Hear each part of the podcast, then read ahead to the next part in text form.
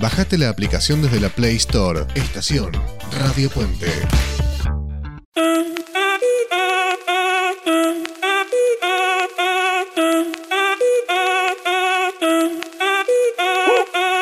Si el ritmo te lleva a mover la cabeza, ya empezamos como es. Mi música no discrimina a nadie, así que vamos a romper. Toda mi gente se mueve.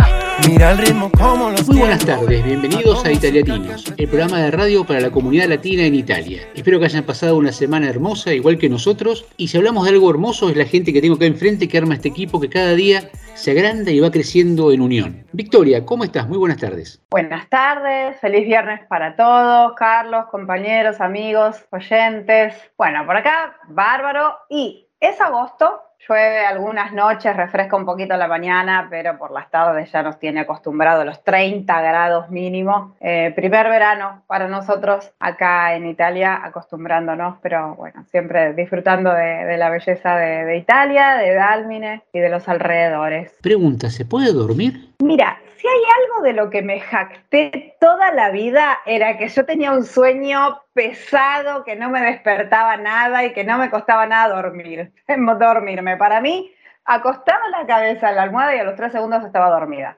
Bueno, el calor ha podido lograr lo contrario y anoche ya estaba dando vueltas como loca, me levantaba, iba a tomar agua a la cocina. No, no, no conozco del insomnio. Bueno, ahora, ahora sé de qué se trata eso. Sauri, muy buenas tardes. ¿Se puede dormir por San Benedetto? Buenas tardes a todos, buen viernes. Sí, por acá nosotros podemos dormir porque tenemos aire acondicionado en la casa que alquilamos, así que eso es buenísimo.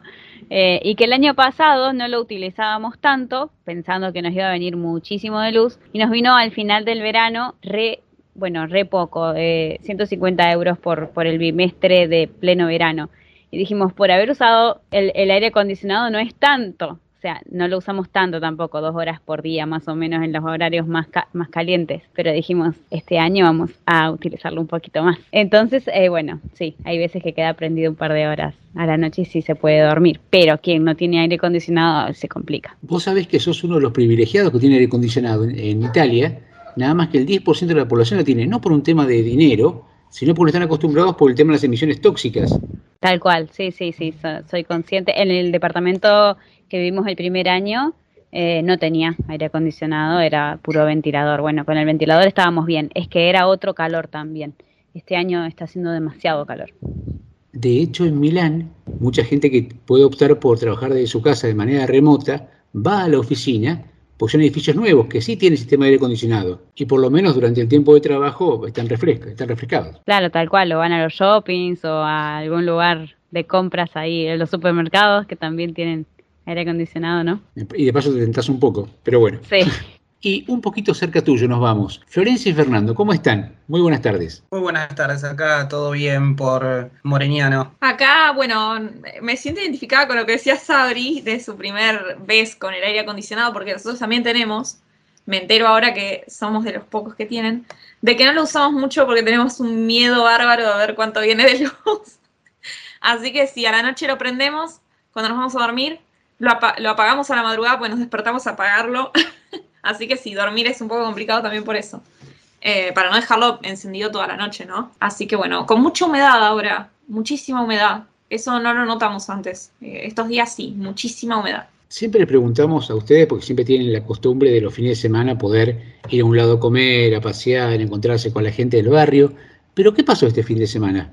Bueno, este fin de semana eh, Fernando está yendo a un lugar de trabajo a aprender y le avisaron que un compañero de trabajo tenía COVID, así que nosotros como estamos acá en el pueblo en contacto con mucha gente muy grande, empezamos a avisar. Teníamos un montón de cosas para hacer, teníamos un cumpleaños que nos habían invitado, eh, teníamos que salir, bueno, empezamos a mandar mensajes y nos encontramos que la gente prefería que primero nos hagamos un test para no contagiarse. Acá todavía son muy cautelosos, más que nada la gente grande. La gente joven no tanto.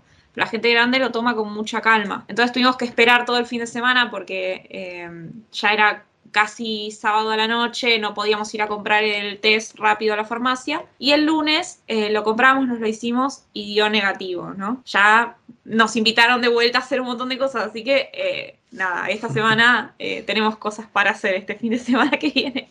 O sea, Así que nada, vamos a recuperar el tiempo perdido. El pueblo estaba pendiente de cómo daba ese resultado para invitarlos sí, de vuelta. Sí, es más, pasábamos con barbijo eh, por la plaza central y nos preguntaban, ¿ya se hicieron el test? Me llamaron por teléfono, ¿ya se hicieron el test? ¿Cómo Yo iba a sacar la basura y también me preguntan. ¿Cómo están? ¿Cómo les dio el test? No, no lo compramos todavía, esperen.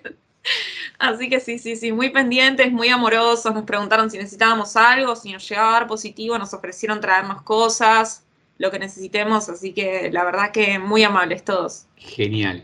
Pero me parece que alguien sí se pudo dar el lujo de salir a pasear y estar de fiesta, ¿no? Sí, Carlos, sabes que el domingo pasado pudimos ir con Gabriel, mi marido, a una fiesta en un castillo, que para nuestra sorpresa era del pueblo completo, porque sí habíamos ido a otras fiestas o a otras sagras por la zona, pero eran como más pequeñas. Esta quedaba 15 minutos de donde estamos en auto. Y no solamente el castillo, que era muy bonito y en su interior estaba preparado para, para los visitantes, digamos, estaba de fiesta, sino que en las cuadras aledañas, tres cuadras, todo alrededor, estaba todo el pueblo preparado para, bueno, para intercambiar lo que a mí me parece que es lo que le encanta intercambiar a los italianos, que, es la charla, la comida y, sus experiencias cotidianas, ¿no?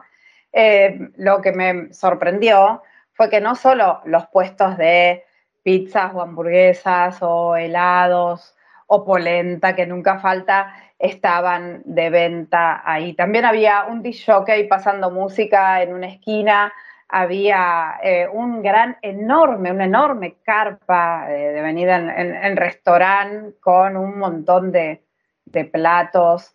Eh, había un talk show en italiano que me sorprendió entenderlo prácticamente por completo, si bien hacía así, muchos chistes políticos y muchos chistes de, de costumbres. En un momento que había pasado media hora, me digo a mí misma, Victoria, estás entendiendo casi todo lo que están hablando.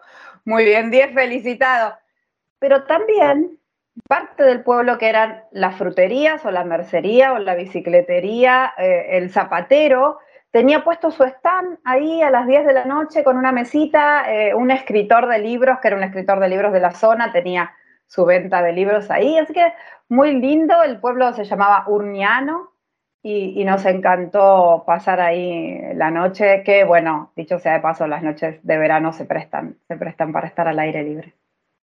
Justamente quería preguntarte por ese costado, ¿cómo se, encuentran Gabriel y vos eh, en la charla cotidiana con la gente, intercambiar opiniones, más allá del pedir algo? Bueno, yo soy un poco cara dura y ahora entiendo, entiendo bastante eh, italiano, pero todavía no me largo a hablar. Entonces le digo a las personas, si no le molesta, que le champurree un poco en italiano y las palabras que no entiendo se las digo en español. Y son todos tan amables que no tienen problema en decirme, ah, es sí, como es así, y con gestos nos vamos entendiendo y me van completando el vocabulario que me falta. Mi marido también es bastante caradura, así que aprendió muchísimo más rápido que yo porque se soltó mucho antes a este aprendizaje. Siempre una sonrisa ayuda, ¿no? Sí. Me parece buenísimo. Sauri, por favor, todos nos piden las vías de comunicación. ¿De qué manera se pueden comunicar con nosotros? Bueno, tomen papel y lápiz para anotar primero nuestro WhatsApp, que es más 39 34 6305 9621. También tenemos Instagram, nos encuentran en arroba italiatinos, o si no pueden escribirnos a nuestro email italiatinosradio.gmail.com. Muchas gracias, Abri. Y nada de esto sería posible si no tuviéramos la ayuda de... Sí, allá al fondo lo ven, lejos, lejos, lejos en Mar del Plata, detrás del cristal está Aldo, nuestro operador transoceánico el único operador transoceánico que tiene la radio, la radiofonía mundial. Y él es el que nos permite que, aparte de que esto salga bien y salga armonioso, toda la parte musical que nos piden cada vez más, y ya la vamos a tener seguramente en algún lugar guardada las playlists de, de Italiatinos, vamos a pedirle un tema para empezar bien, bien arriba como hacemos. Aldo, por favor, de Aerosmith, un temazo del año 93, Crying.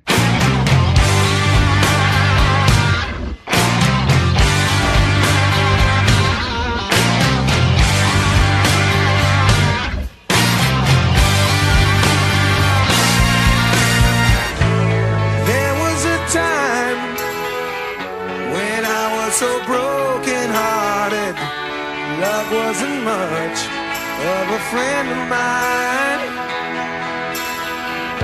The tables have turned, yeah.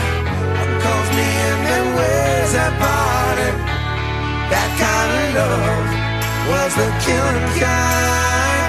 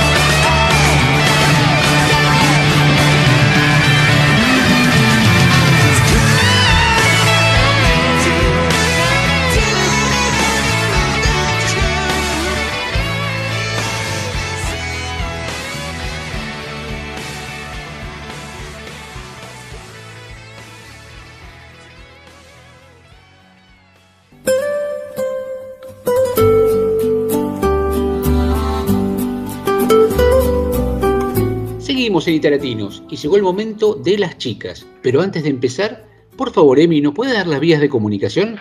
Pueden comunicarse con nosotros a través de la email italiatinosradio.com o a través de WhatsApp más 39 34 63 05 96 21 o a través de Instagram arroba italiatinos.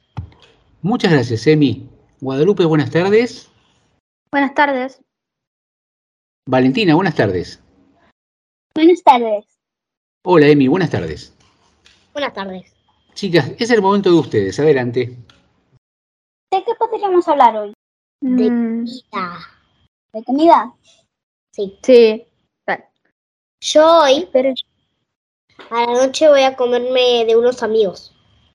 hoy vi un video, va, va, se supone que es para, vimos un video mm, con mi mamá, mi, mi hermana y mi papá para hacer un coso que se llama, ¿cómo se llama?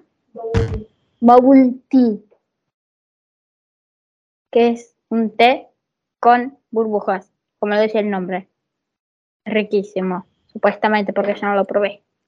¿Ya lo probaste? No, no lo probé. Vimos cómo hacer las burbujas, porque el té, bueno, es un té. Compras un mate cocido, le pones las burbujas que se hacen con tapioca. La mayoría es tapioca, después los, el resto de los ingredientes son fáciles de conseguir. Eso, tapioca, los, Sí, eh, es típico de China. Sí, ¿Y vos, Valen, qué nos contás?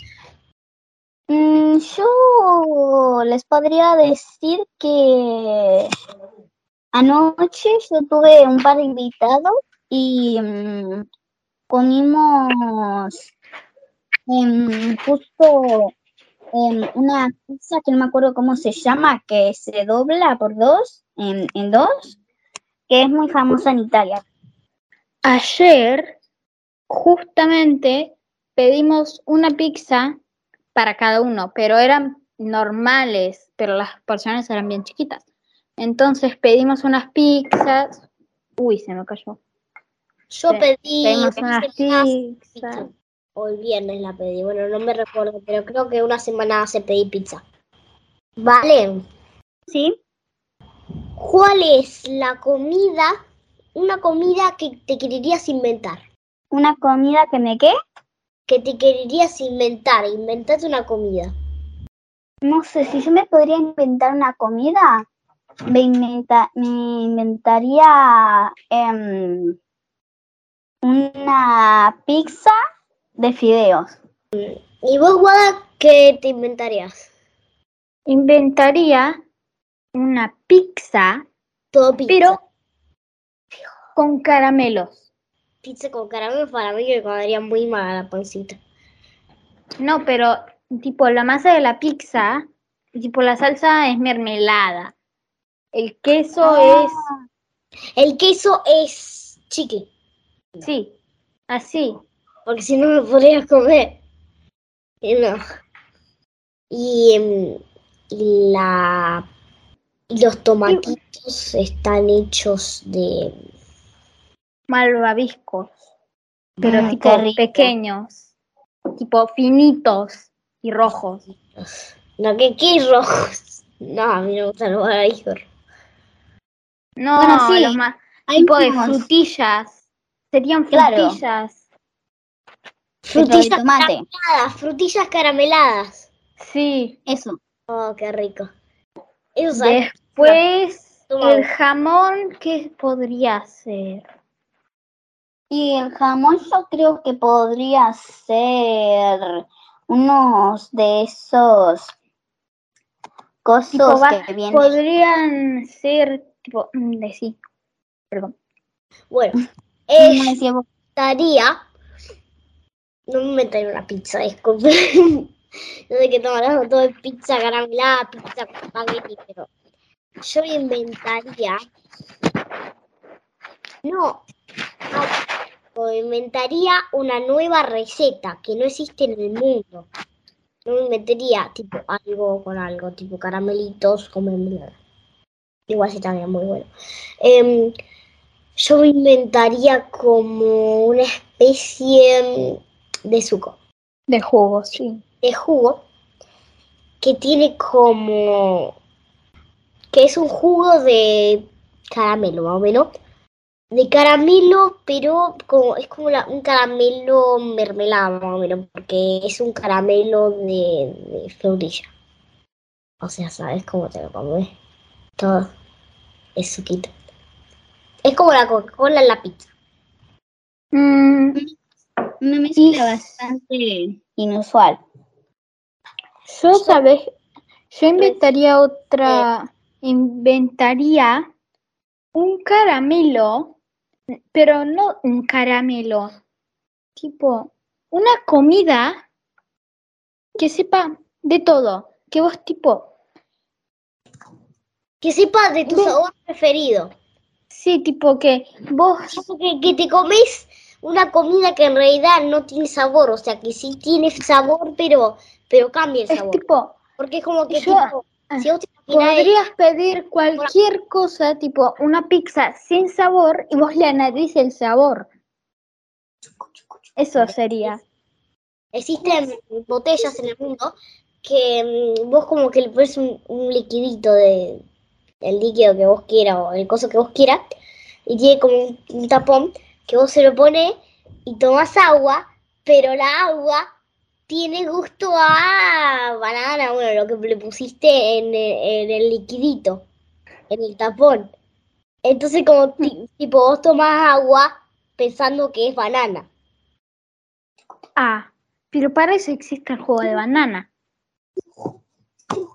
Bueno, pero el juego de banana te hace muy bien. Pero es un modo muy inteligente para tomar agua sin quererlo. Pero si la banana cuesta más barato, y el agua cuesta más caro. Es mejor comprarte la banana y hacerte el jugo. Pero si es al revés, es mejor comprarte el agua. Si yo quería tener esa botellita, ¿sabes cómo? Yo también. Como dos litros de agua al día. Un poco de chile, un poco de banana, un poco gusto caramelo, gusto. ¿Yo sabes qué le pondría de gusto? Le pondría de gusto a no de pastelitos de membrillo. ¿Qué a eso le pondría. Los pastelitos de membrillo. No, yo no lo, lo vi, comí, Los pastelitos, los pastelitos, los pastelitos de, de membrillo de toda la vida, Emi. Mm, si no. los conoces, mm, ya está. No. Son, bueno, sabor a churro le pondría. Churro. ¿Por qué ponerle churro al agua algo que te tomás? ¿Qué? Porque en Italia no existe el churro. Me gusta churro, pero te, es un líquido. O sea, me da un poco de asco. No, le pondría sabor yo le pondría sabor a hielo porque con el calor que hace me tomo lo que sea. Es verdad. Hielo, sí. Yo, yo le pondría sabor a limonada. Pero, ¿por qué? Limonada, después le pongo un poco de yacholis al agua que está adentro y sabés cómo me lo tomo todo. Limonada con yacholis. Yo le pondría sabor a pizza. Ay, no, pero dale con la pizza. Deja la pizza, pizza líquida. asco. Hace un asco la pizza líquida. Un plato de pizza. ¿Te imaginas que es un plato de pizza? Chicas, les agradezco mucho todas estas transformaciones enormes que os han dado de las comidas. Evidentemente, más de un, más de un chef tomará alguna de sus ideas y las llevará a cabo. Ya vamos a ver, no se preocupen. Y para terminar este bloque le vamos a pedir a Aldo que nos busca siempre un tema lindo para ustedes. ¿Ustedes vieron la película Pocahontas? Mm, no. Bueno, es una película muy linda de Disney y hay un tema hermoso que se llama Colores en el viento. Aldo, por favor, ¿nos lo podés poner? Muchas gracias. Me crees ignorante y salvaje. Tú has ido por el mundo y viajado por doquier, mas no puedo entender si hay tanto por saber. Tendrías que aprender a escuchar.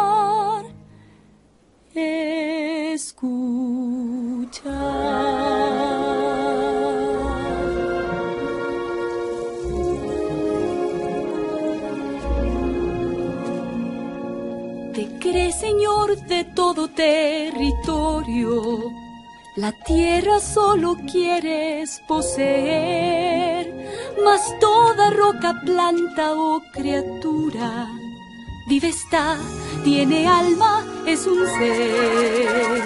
Tú crees que igual a ti es todo el mundo y hablas como un gran conocedor, mas sigue las pisadas de un extraño y mil sorpresas hallarás alrededor. ¿Escuchaste aullar los lobos a la luna azul o has visto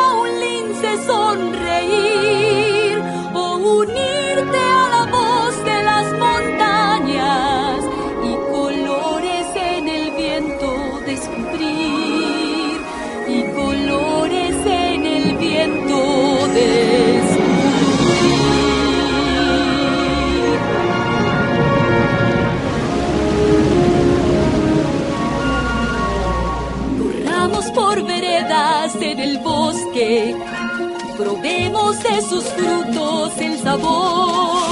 Descubre qué riqueza te rodea, sin pensar un instante en su valor. Hermanos son el río y la lluvia, amigos somos todos como ves. Vivimos muy felices tan unidos en un fraternal que eterno es. Cuán alto el árbol será si lo cortas hoy, nunca se sabrá.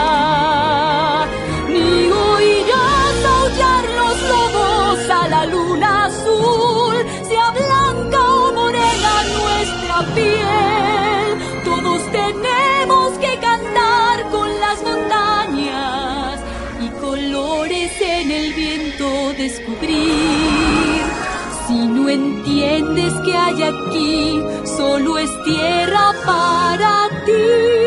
Sin colores en el viento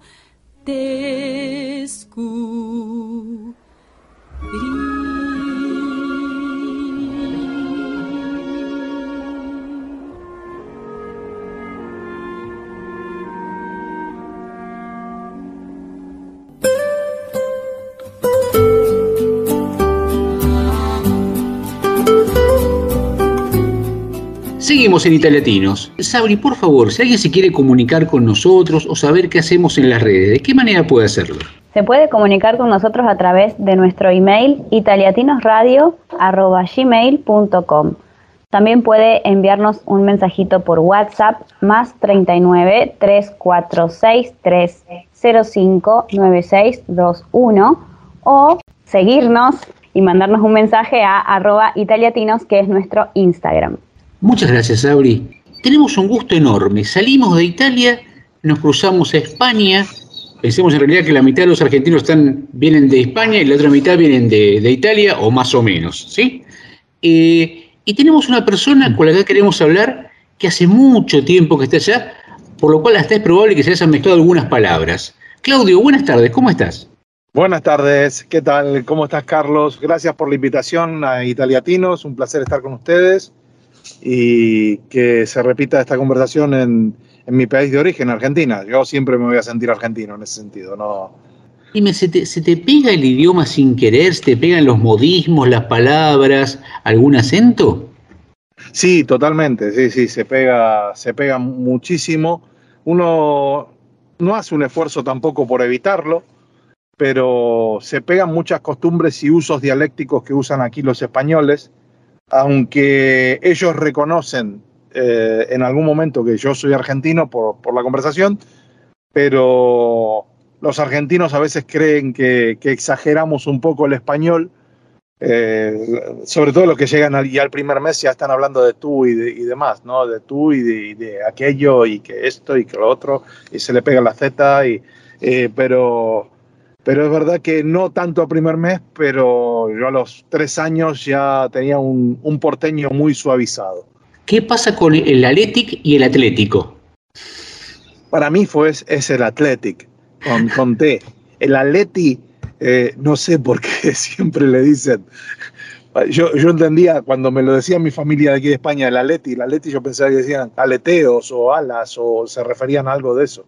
Pero es el Athletic, el Athletic de Madrid o la Asociación Atlética. Siempre, siempre se pronuncia de esa manera y lo voy a seguir pronunciando así, pese a que los españoles les suene raro. Dijiste que, estás, que a los tres años tenías un porteño atenuado. ¿Hace cuánto estás en España? Hace 11 años que estamos ahí. Y seguiremos unos cuantos más hasta que la vida nos deje. Pero, pero sí, eh, hace 11 años decidí, decidí venir de Argentina, desde Buenos Aires hasta, hasta España. Primero hice un, un par de viajes años anteriores de, de inspección y para ver a dónde iba a venir y demás. Y con la que era mi pareja en ese momento decidimos embarcarnos aquí a, a, a Madrid primero.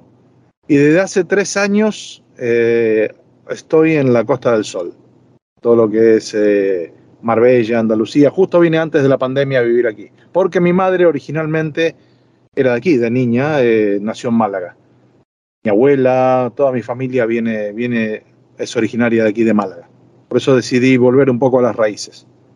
Qué bueno. Bueno, Claudia Victoria habla, ¿cómo estás? Hola Victoria, ¿cómo estás? Encantado. Muy bien. ¿Qué estás, Victoria? ¿Cómo? ¿En qué parte estás tú? Yo estoy en Italia, al norte, en la provincia de Bergamo. Ah, bonito. Sí, hermoso. Ay, qué bueno. Conozco bueno, muy bien fantástico. Quería preguntarte, porque nos contaste que habías venido con, con tu pareja en aquel momento, ¿con quiénes vivís ahora acá? Y si, y si ese proyecto de haber venido a Europa, a España precisamente, cumplió tus expectativas, o por ahí las, las sobrepasó. En- decidí con mi pareja de aquel momento, ya está fallecida ella, venir a, venir a España por un tema de, de tranquilidad personal y de salud, eh, sobre todo para ella. Ella tenía una, una enfermedad larga y demás, y, trabajaba en un sector bastante complicado allá por en el 2011, siempre lo fue en Argentina, un sector complicado el bancario, y cuando fue la crisis de, del año 2000 con, del corralito, eh, ella padeció mucho, sintomatizó mucho lo, que estaba pasando porque se le echaba la culpa a los empleados de los bancos y ella que era directora de banco se le echaba la culpa de, de, de, del saqueo que hubo en ese momento a los bancos, ¿no? Entonces eh, se enfermó en aquel momento, yo no la conocía todavía, pero ya la, conocí luego y, y allá por el 2011 eh, decidimos cambiar de, cambiar de aires y venir, venir un poco más para acá porque se veía venir otra crisis también importante en Argentina y no quería que pasara lo mismo que había pasado en aquel momento. Sobre todo por un, por un tema de salud y de bienestar, ¿no? Digamos, cambiamos, cambiamos de, de país. Y la verdad me preguntaba si cumplió mis expectativas. Sí, eh, la sobrepasó, yo creo, las expectativas. Vine, vine a España en un momento que estaba en crisis Argentina que es casi un, síntoma permanente en Argentina estar en crisis, y, eh, y España también estaba sufriendo una crisis inmobiliaria y de desempleo bastante importante, allá por el 2011. Entonces, a lo primero decía, elegí mal el país, tendría que haberme ido a otro lado, eh, lo elegí más que nada por raíces y por, porque mi madre, como te comentaba antes, era de aquí, mi familia, que tengo algo de familia también aquí en España, pero eh, luego, cuando se superó la crisis, porque afortunadamente aquí el proceso de la crisis duró poco, el, efecto rebote fue casi inmediato, al año siguiente ya empezamos a estar mejor. Eh, dos años más tarde ya eh, trabajaba en lo mío y primero trabajé por cuenta ajena, como dice aquí, y luego trabajé por cuenta propia. Y ya empecé a crear lo que hoy es mi empresa. ¿Cuál es tu empresa? Ahora estamos un poquito más diversificados. Eh, mi empresa yo empecé aquí en España haciendo trabajos de, para mm, la firma Movistar o Telefónica, como que en Argentina está también, trabajos de formación de, grupos de venta, dirección de grupos de venta. Yo vengo un poco del mundo del marketing en Argentina. Eh, somos un poco vendetuti en Argentina y sobrevivientes, entonces eh, supe adaptar eh, todo lo que aprendí, todo lo que aprendí en el país, a lo que necesitaba el país aquí, España, donde, donde iba a vivir. Entonces supe adaptar un poco, poco esto. Y, y a lo primero mm, te decía que estaba trabajando en relación de dependencia, sí, bajo, bajo contrato eh, con, con la firma Movistar, y luego empecé a generar lo que sería hoy, lo que es hoy mi consultora dando formaciones no solamente a fuerzas de venta, sino a directivos, coaching.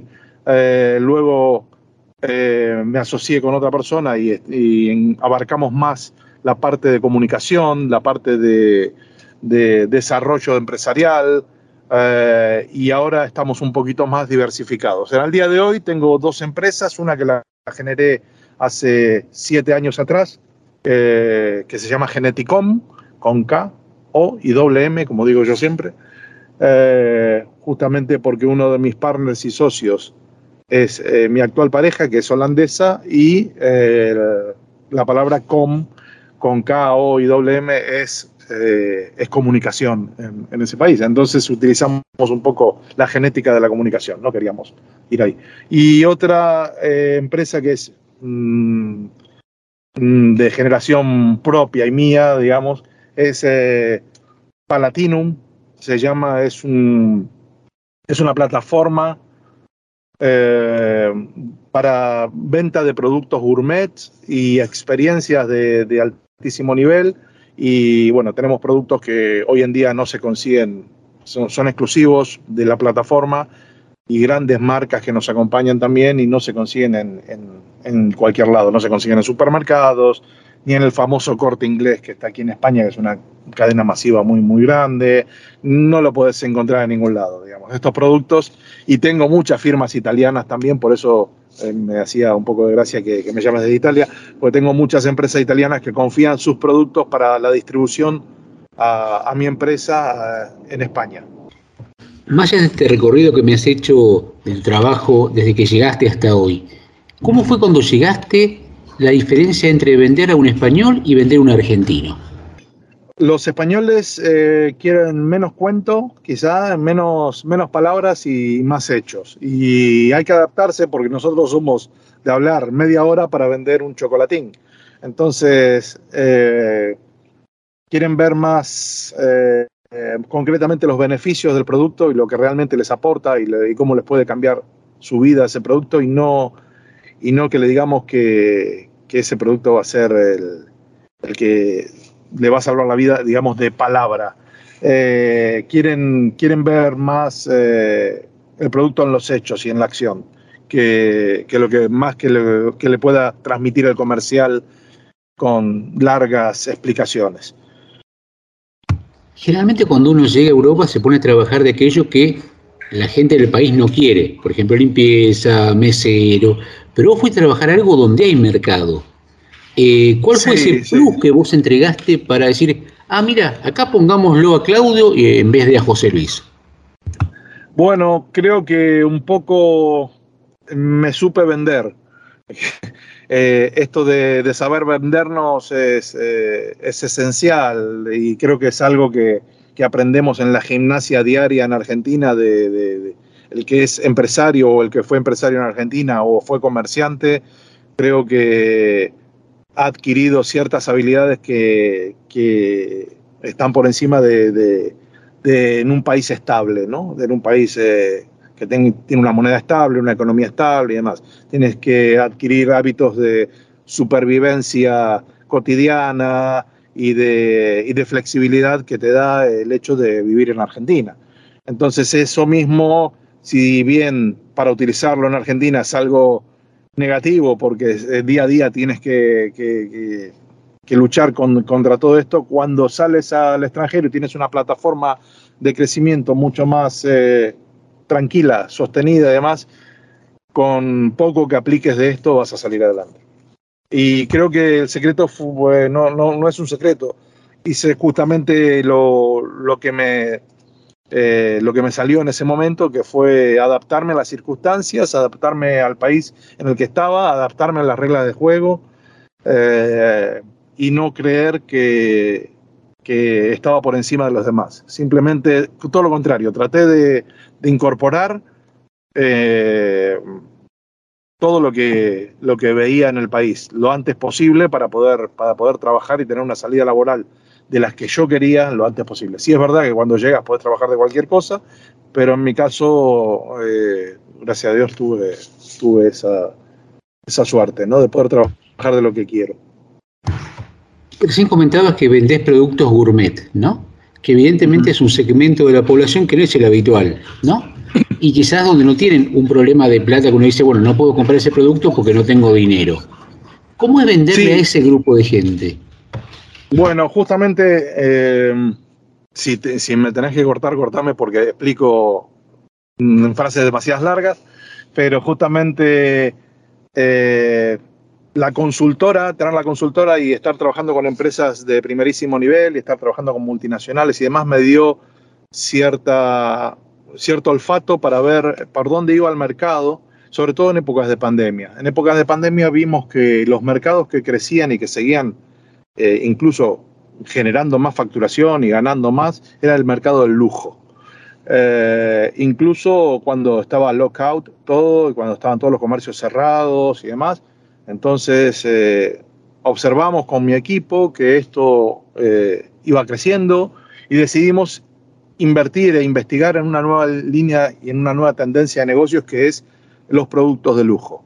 Porque resumido como producto gourmet es muy, es muy breve porque abarcamos muchísimas más cosas, no solamente producto gourmet, sino experiencias presenciales, tenemos un servicio de concierge eh, para, para, gente de alto poder adquisitivo, ¿no? que se quiere dar un capricho se lo dé a través de nuestro concierge, y es una plataforma mixta que es online y presencial, y además atendemos canales de restaurantes, hoteles de gran lujo y eh, de manera de distribución masiva, digamos. Te producto. interrumpo y te pregunto, eh, para que pongamos un, un, para, un, una explicación para que nuestros oyentes nos entiendan.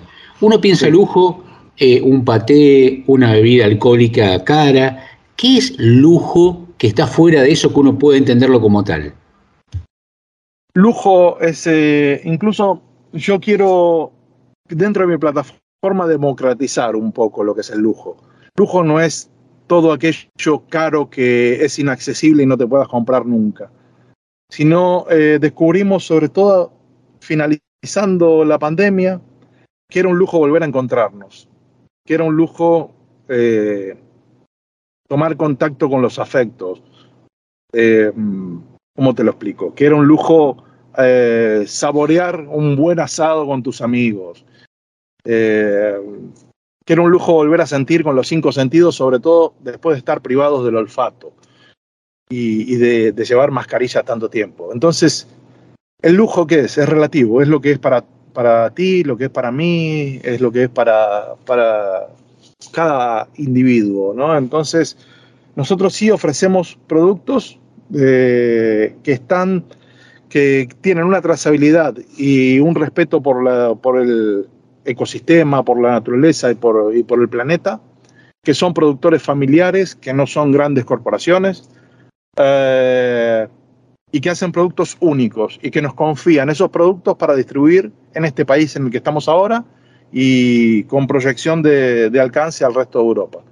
Entonces, el lujo es poder encontrar esos productos que una familia hace en la Umbría, en Italia, como, o en Nápoles, que tenemos las mejores pastas de Italia también dentro de nuestra plataforma, que esa familia que se dedica a amasar la pasta, a, elaborarla con tanto cariño y nos la puede hacer llegar a nosotros aquí y que no la vas a encontrar masivamente en cualquier otro lugar. Es como que el lujo ahora tornó en eh, individualizar al consumidor y, saber qué es lo que le hace falta y hablar y hablar de tú a tú con él, ¿no? Y hablar, eh, sobre todo, generando el canal de comunicación de poder eh, contarle casi a uno a uno qué es, de dónde viene ese producto y cómo lo podés disfrutar en familia y lo- cómo lo podés conseguir en nuestra plataforma. Hablando de lujos, te pido que me cuentes como si fuera una película en cámara lenta cuando le diste la mano al rey Felipe.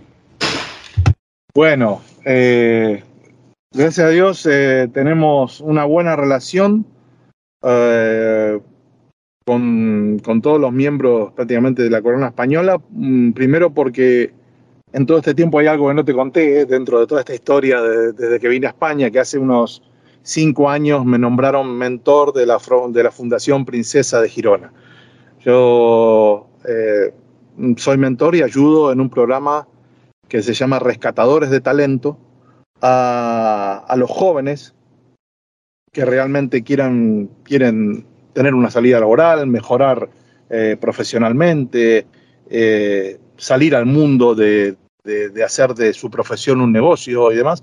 Entonces, a través de la Fundación Princesa de Girona, a los que le estoy muy agradecido por, por permitirme ayudar a los jóvenes, eh, soy, soy, soy mentor y entonces anualmente hacemos una reunión donde, donde el rey nos, no- nos convoca y nos pregunta que cómo, cómo va la cosa, ¿no? Y cómo, qué es lo que necesitamos para, para mejorar año tras año. Y la verdad que son socialmente muy comprometidos, eh, tanto el rey Felipe como la reina Leticia y, las princesas, por supuesto, por supuesto y, y siempre están tratando a través de la fundación de, de ver cómo ayudar a los jóvenes a, a progresar.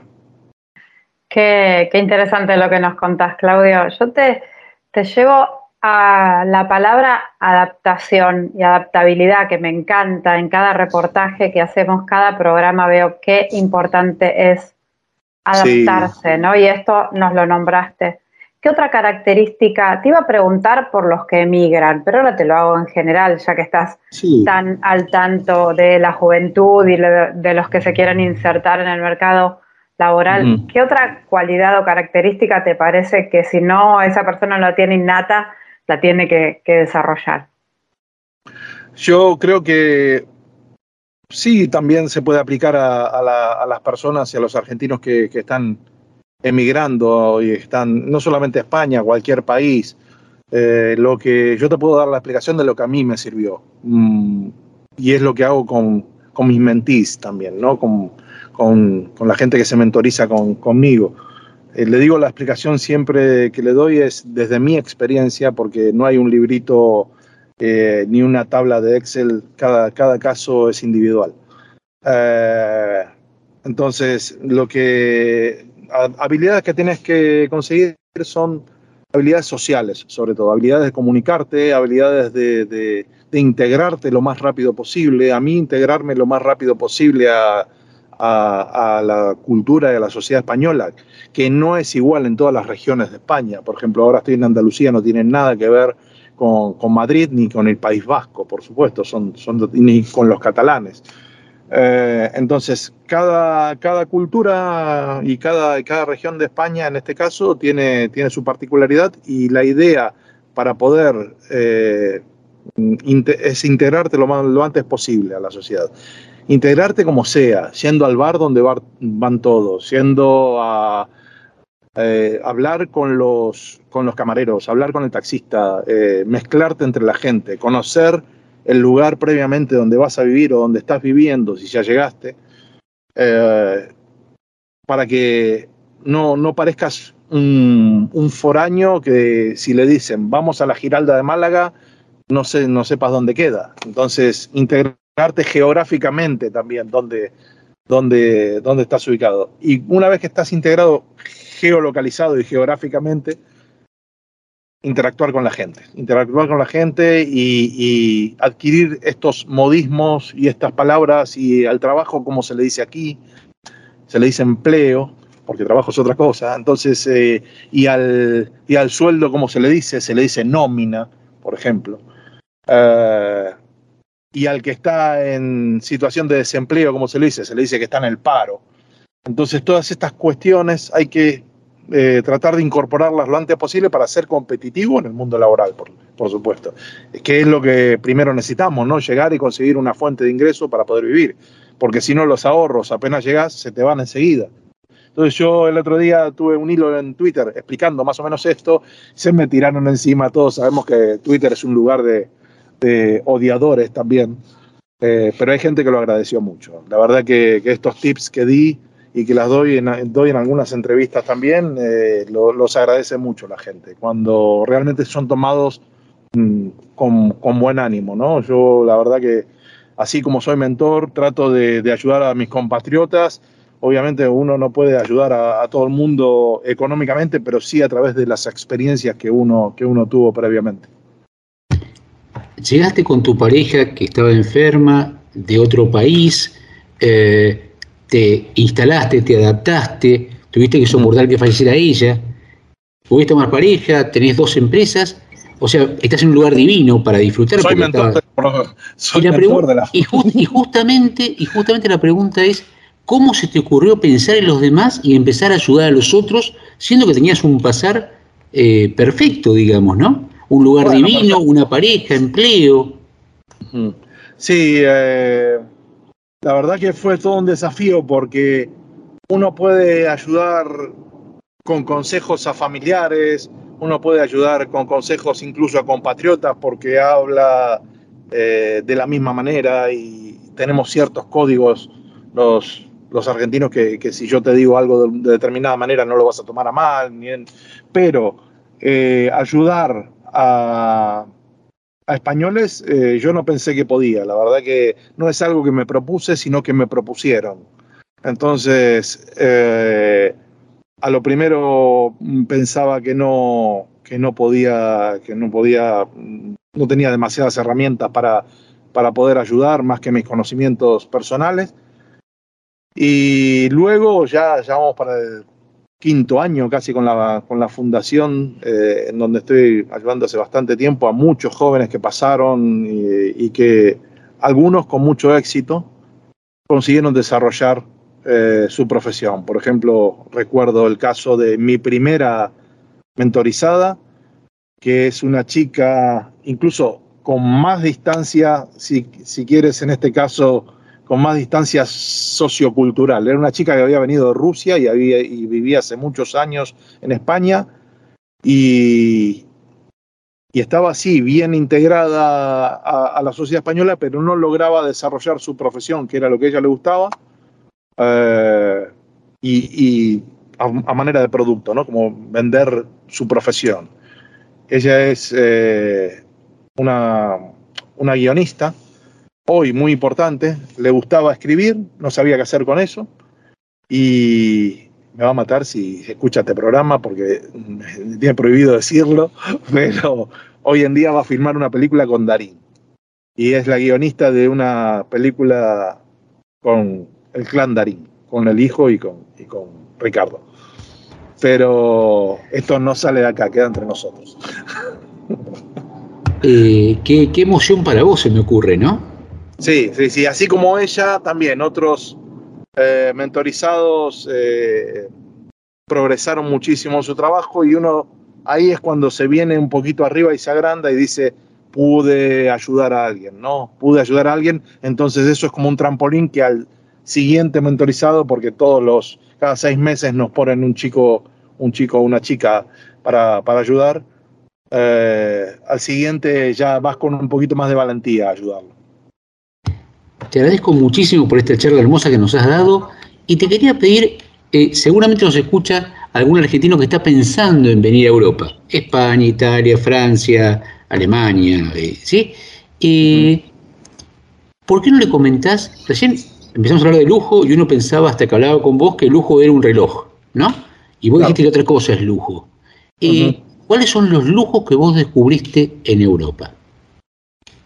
Eh, para mí el lujo es, eh, creo que es algo común entre todos los que venimos y sobre todo los que venimos de Argentina. Lujo es poder caminar tranquilo por la calle sin que te roben.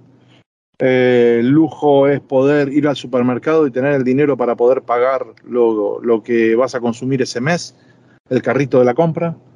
Eh, lujo es no tener diferencias ni disputas políticas prácticamente, y si las tenés, son una charla de bar y no pasa de ahí. O sea, vamos a- al siguiente bar a tomar cerveza y, y se, y se quedó en ese bar eh, toda las- la brecha, como diría, como dirían en Argentina. Lujo es eh, vivir en, en un país con, con un clima excelente y unas vistas preciosas que, que- que tengo desde mi casa.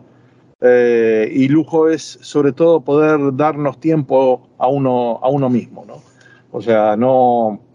Lujo es tener tiempo, lo resumiría de, de- esa manera. El lujo es tener tiempo para hacer lo que uno le gusta, para, para hacer lo que uno quiere y, y para dedicar ese tiempo a la familia, a los amigos, a los afectos. Te agradecemos muchísimo por esta charla. Eh, lo veo a Aldo, nuestro operador, que está, tenemos un operador del otro lado del océano, en Mar del Plata. Ah, qué bien. Allá lo ves por el cristal, está tomando nota de todo lo que estás diciendo porque le quedó encantadísimo. Me, me- me levanta el dedo y me dice que está contentísimo. Le vamos Bueno, a pedir que, mande, para... que me mande un WhatsApp y cuando venga aquí a España o quiera visitarnos y nos vamos a tomar una caña por ahí.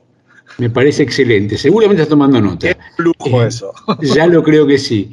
Y le vamos a pedir para cerrar este, este bloque que nos ponga un tema que, bueno, tiene que ver con lo que acabas de decir. De Juan Luis Guerra, vale la pena.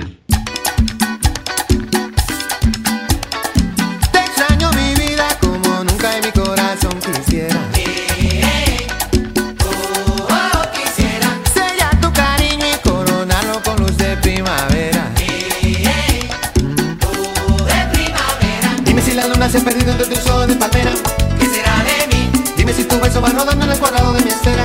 Si no estás aquí, despierta la noche, se acuesta la tarde, respiro. pienso en ti. Dime lo que piensas tú de mí. Ya, ya, ya, ya. Te extraño mi vida y como siempre mi corazón se entrega. Se entrega. Y un sol cabizbajo me pregunta qué más por ti yo diera. Que diera. Dime si el azul de tu mañana se despierta en mi ventana.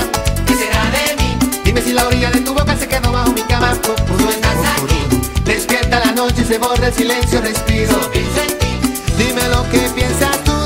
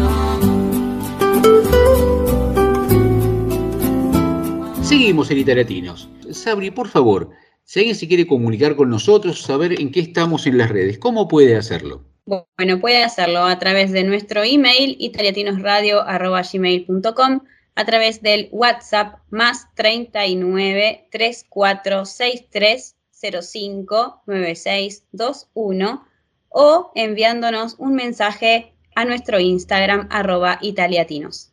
Muchas gracias, Sabri. Y este es el momento de ella, así como está el momento de las chicas, el momento de las recetas. Cuando uno escucha esto, sabe que va a venir ella. Ciao amici. Es el momento de Federica. Y Federica hoy tiene un, un tema muy, muy especial, que me lo comentó y realmente me pareció interesantísimo porque nos sirve a todos. Porque de alguna manera u otra siempre hacemos alguna macana en ese en ese ítem.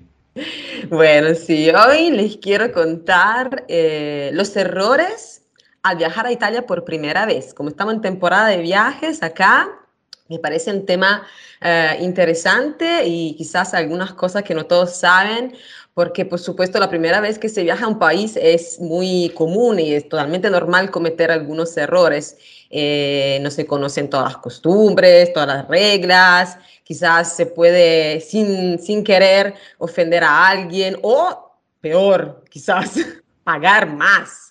Entonces, aquí les dejo ocho puntos, ocho errores principales que se pueden eh, cometer al viajar por primera vez a Italia, más una tip extra al final.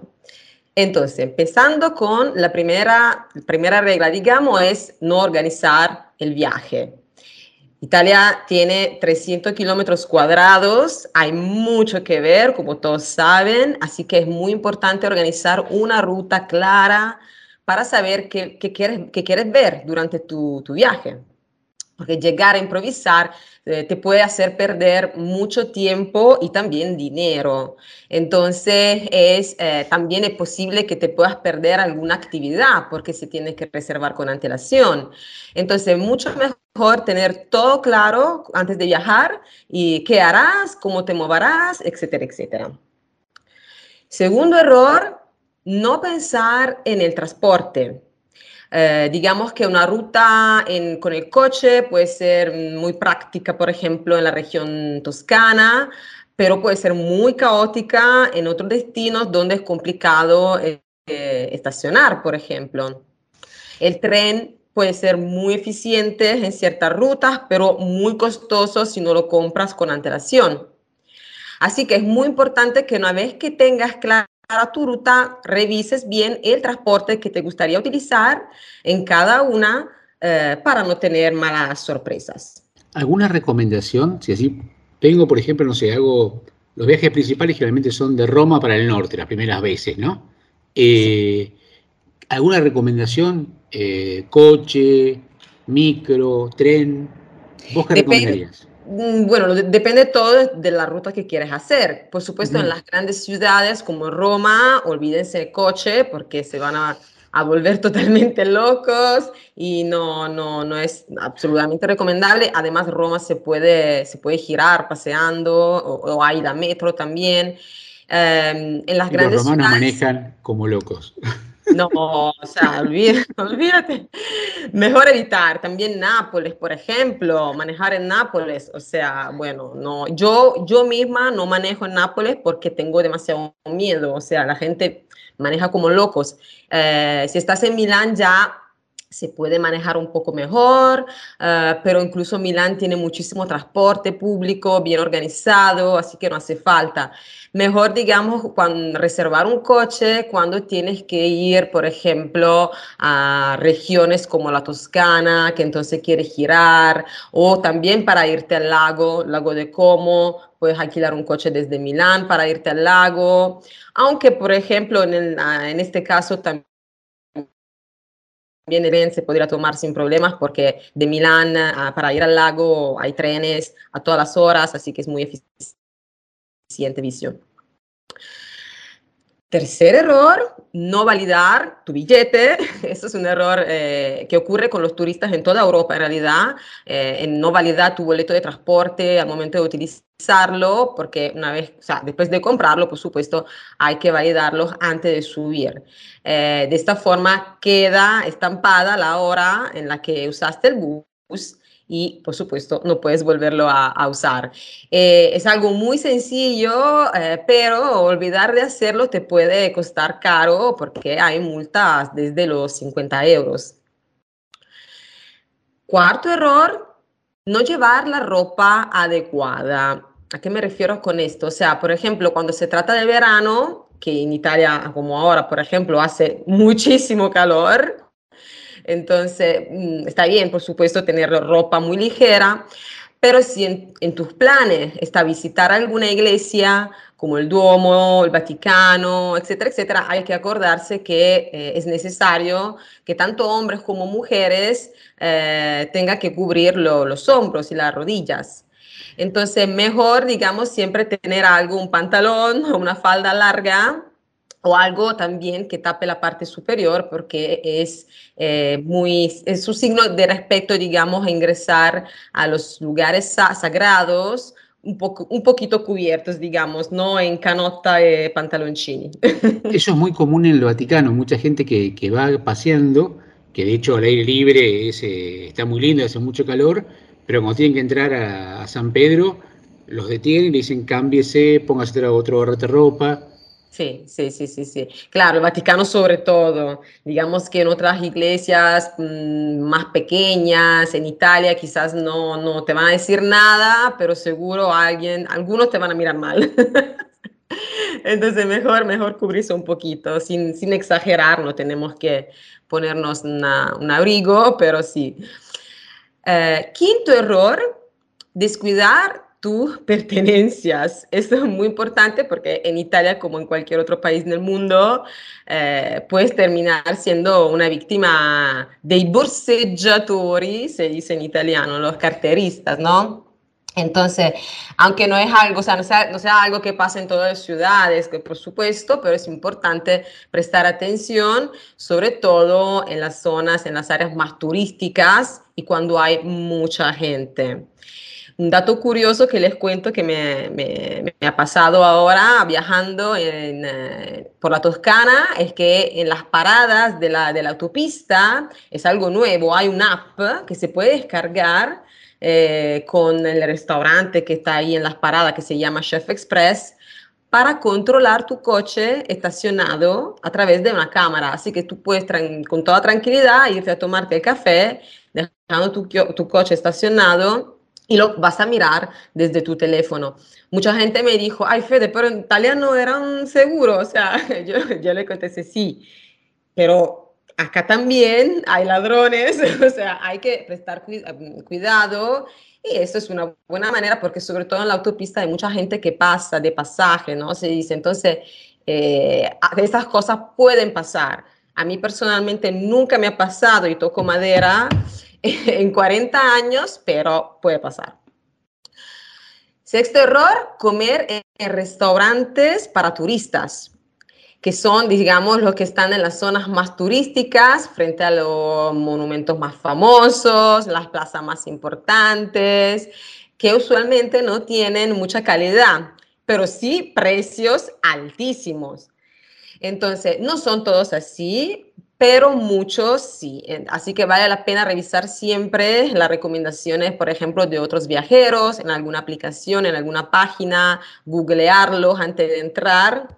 Yo personalmente digo siempre la regla es que tengan al menos cuatro de puntuación. Menos que cuatro, mmm, cuidado. Y, y si estás muy cómodo y estás sobre un monumento, caminar un par de cuadras, ¿o no? Si estás justo en la plaza Sí, que está enfrente del monumento, hace un par de cuadras y no pasa nada. Claro, claro, exacto. Sí, porque al final la gente va a creer que está comiendo eh, italiano y luego dice, ay, pero no es tan rico esta comida italiana como dicen. Y no, porque se aprovechan, lamentablemente se aprovechan de los turistas. Eh, además, no olviden que algunos restaurantes cobran cubiertos, el coperto, por el simple hecho de sentarte. Así que hay que, eh, digamos, antes de entrar, mejor verificar si existe este cargo. Eh, últimamente también me dijeron que, por ejemplo, en Nápoles, en el lungomare, el malecón de Nápoles, que es muy, muy turístico, ahora, por ejemplo, algunas pizzerías muy famosas te cobran el coperto, y también el servicio, como si estuviéramos eh, en Estados Unidos, básicamente, ¿no? Que esto usualmente en Italia no se hace.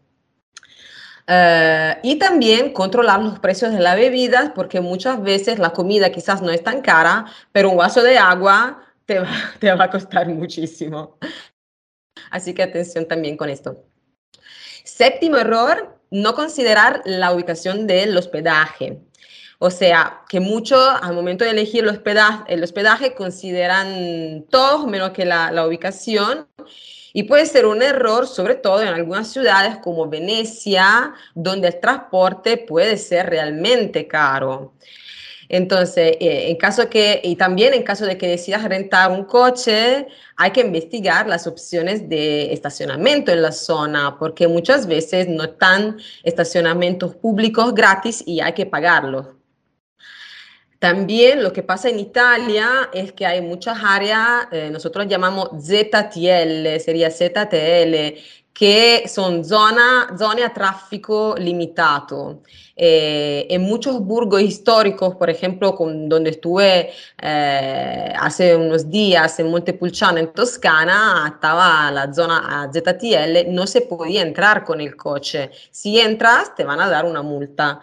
Así que mejor investigar con el hotel antes de llegar, porque lo que puede pasar es que muchas veces el hotel tiene permiso y lo puede, digamos, otorgar a sus clientes.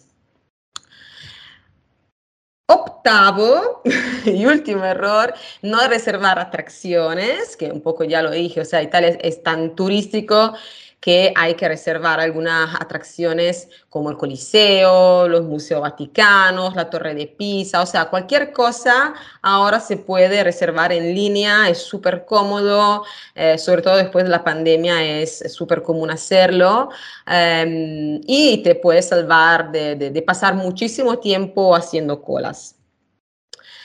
Listo, tenemos la tip extra. Estaba esperando eso. ¿Qué? ¿Qué puede ser? Pensar que el español es igual al italiano. Este es el ultimísimo error, porque aprender italiano, por supuesto, ya sabemos que no es aprender alemán, no es aprender chino, eso queda claro, pero llegar eh, pensando que con hablar español te entenderá todo el mundo en Italia puede ser un error. Entonces, mejor aprender por lo menos unas cuantas palabras, llevar un diccionario, te ayudará seguramente a moverte con más facilidad y también a establecer quizás una conversación con, con algún italiano que puede ser muy, muy divertido y muy, folclorístico, se diría en italiano. Pero también es cierto que aunque uno no sepa hablar muy bien italiano, si se presenta y trata de empezar a hablar, eso lo ven con un buen signo de respeto a la gente. Entonces, lo que uno no sabe, por supuesto porque no conoce todo el idioma, si pone buena voluntad e intenta empezar a hablar en italiano, la gente lo recibe muy bien y es mucho más receptiva. Si uno enseguida quiere hablar en inglés, no. Totalmente, sí, mejor, bueno, si tienes que elegir entre español e inglés, probablemente mejor español, aunque muchos jóvenes, sobre todo en las, en las ciudades más turísticas, hablan inglés, así que si hablan inglés está bien, pero digamos que sí, también es algo que em, a los italianos le encantan, los latinoamericanos en general, los argentinos y todo, así que seguramente mm, les va a encantar también escuchar algunas palabras en español, eso seguro, y también van a ser muy, bueno, la mayoría por lo menos, pero muy amigable, ayudándoles, explicándoles cómo se dice esto, cómo se dice esto. Entonces va a ser una experiencia muy... Eh, agradable, digamos. Muchísimas gracias, Federica, porque aparte, mientras que vas dando tips, vas metiendo palabras en el medio, que me encanta, porque uno las va, las va recibiendo y, y, va haciendo el oído, no solamente por la palabra en sí mismo, sino por la entonación. Por mi entonación, eh, claro. Mucha gente dice, yo estudié en tal academia, sí, pero evidentemente la entonación dista mucho. Y escuchando las palabras eh, de una persona nativa como sos vos, ayuda mucho a mejorar el idioma y a perfeccionarse uno. Porque si bien conocemos un idioma, todos los días vamos perfeccionándonos, incluso el español, que es nuestro idioma materno. Claro, totalmente de acuerdo. Federica, muchísimas, muchísimas, muchísimas gracias. Muchísimo gusto. Eh, bueno, y Aldo, por favor, para terminar este hermoso momento, te pedimos si nos podés poner, para cerrar el bloque de Federica, de Alessandra Amoroso, Comunque Andare.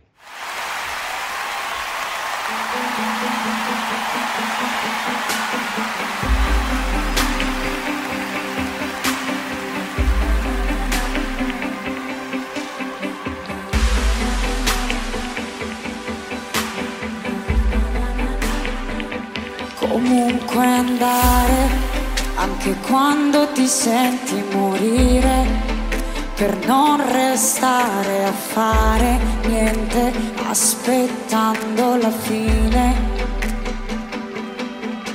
Andare, perché ferma non sai stare, ti ostinerai a cercare la luce sul fondo delle cose.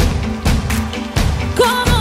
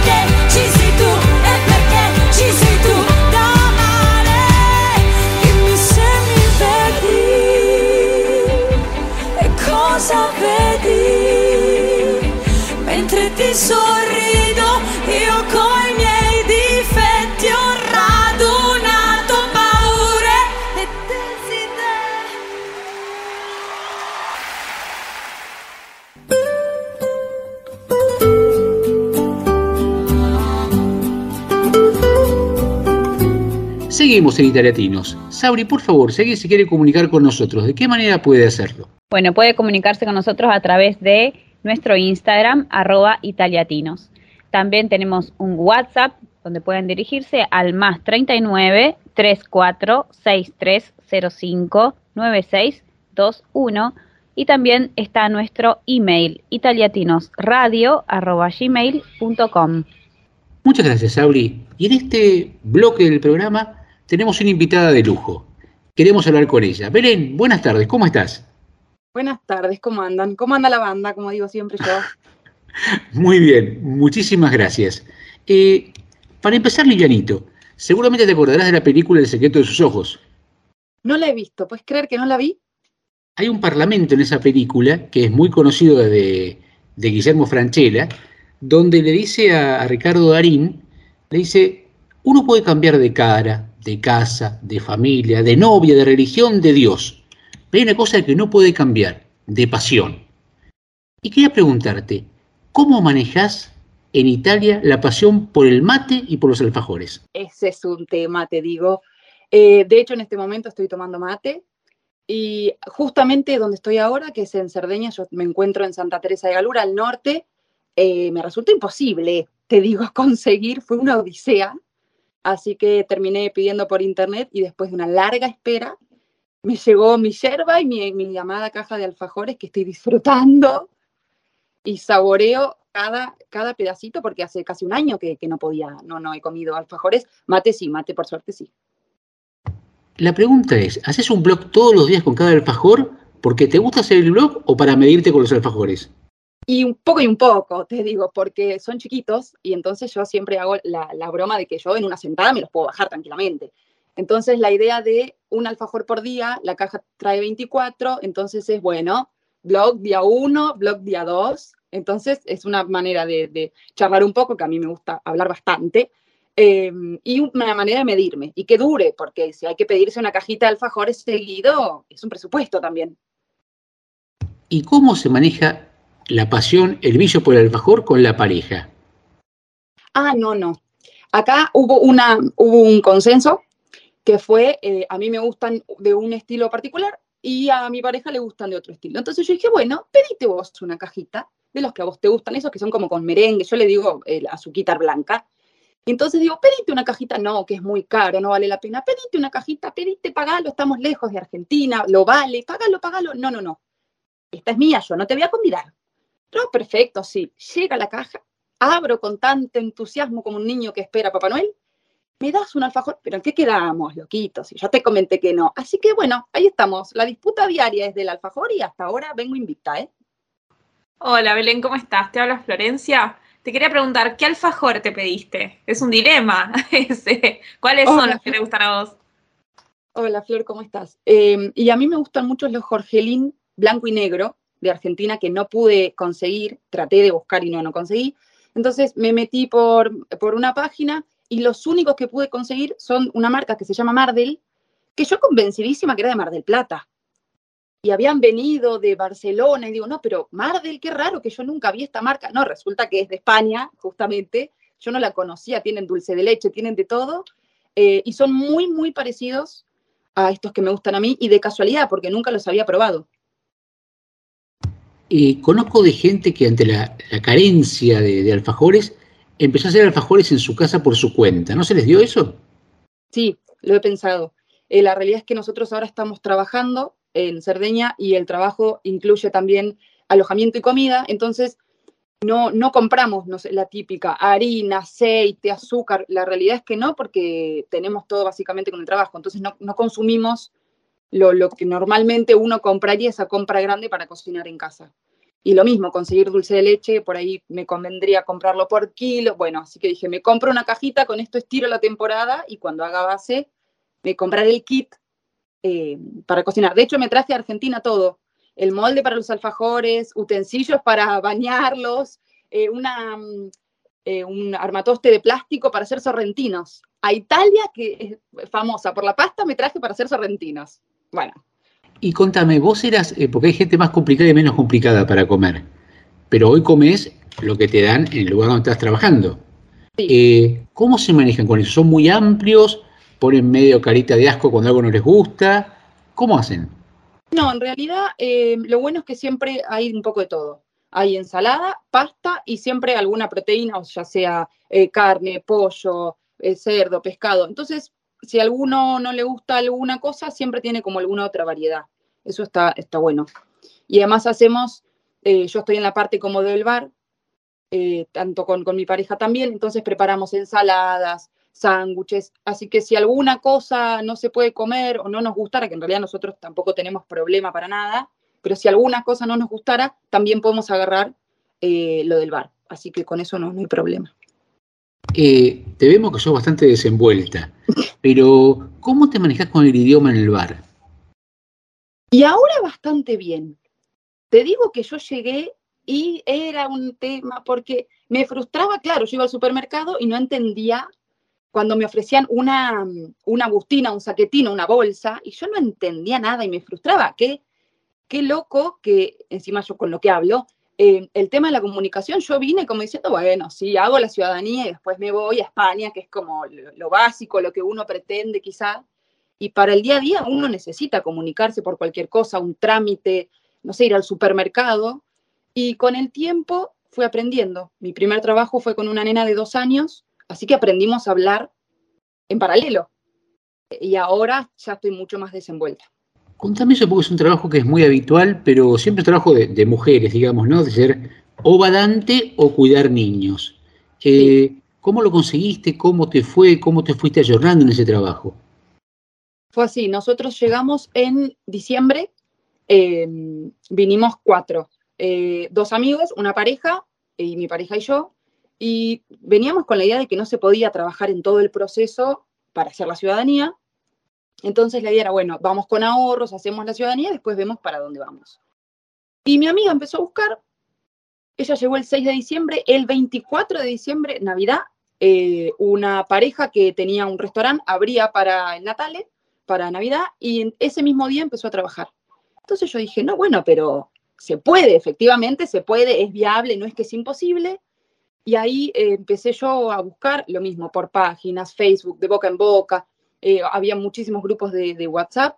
Y en enero eh, encontré y no hablaba, imagínate lo que no hablaba, que la entrevista con la mamá fue en inglés. Porque yo, italiano, nada. Y era una locura, porque yo fui el último día de trabajo de la niñera anterior, que era argentina.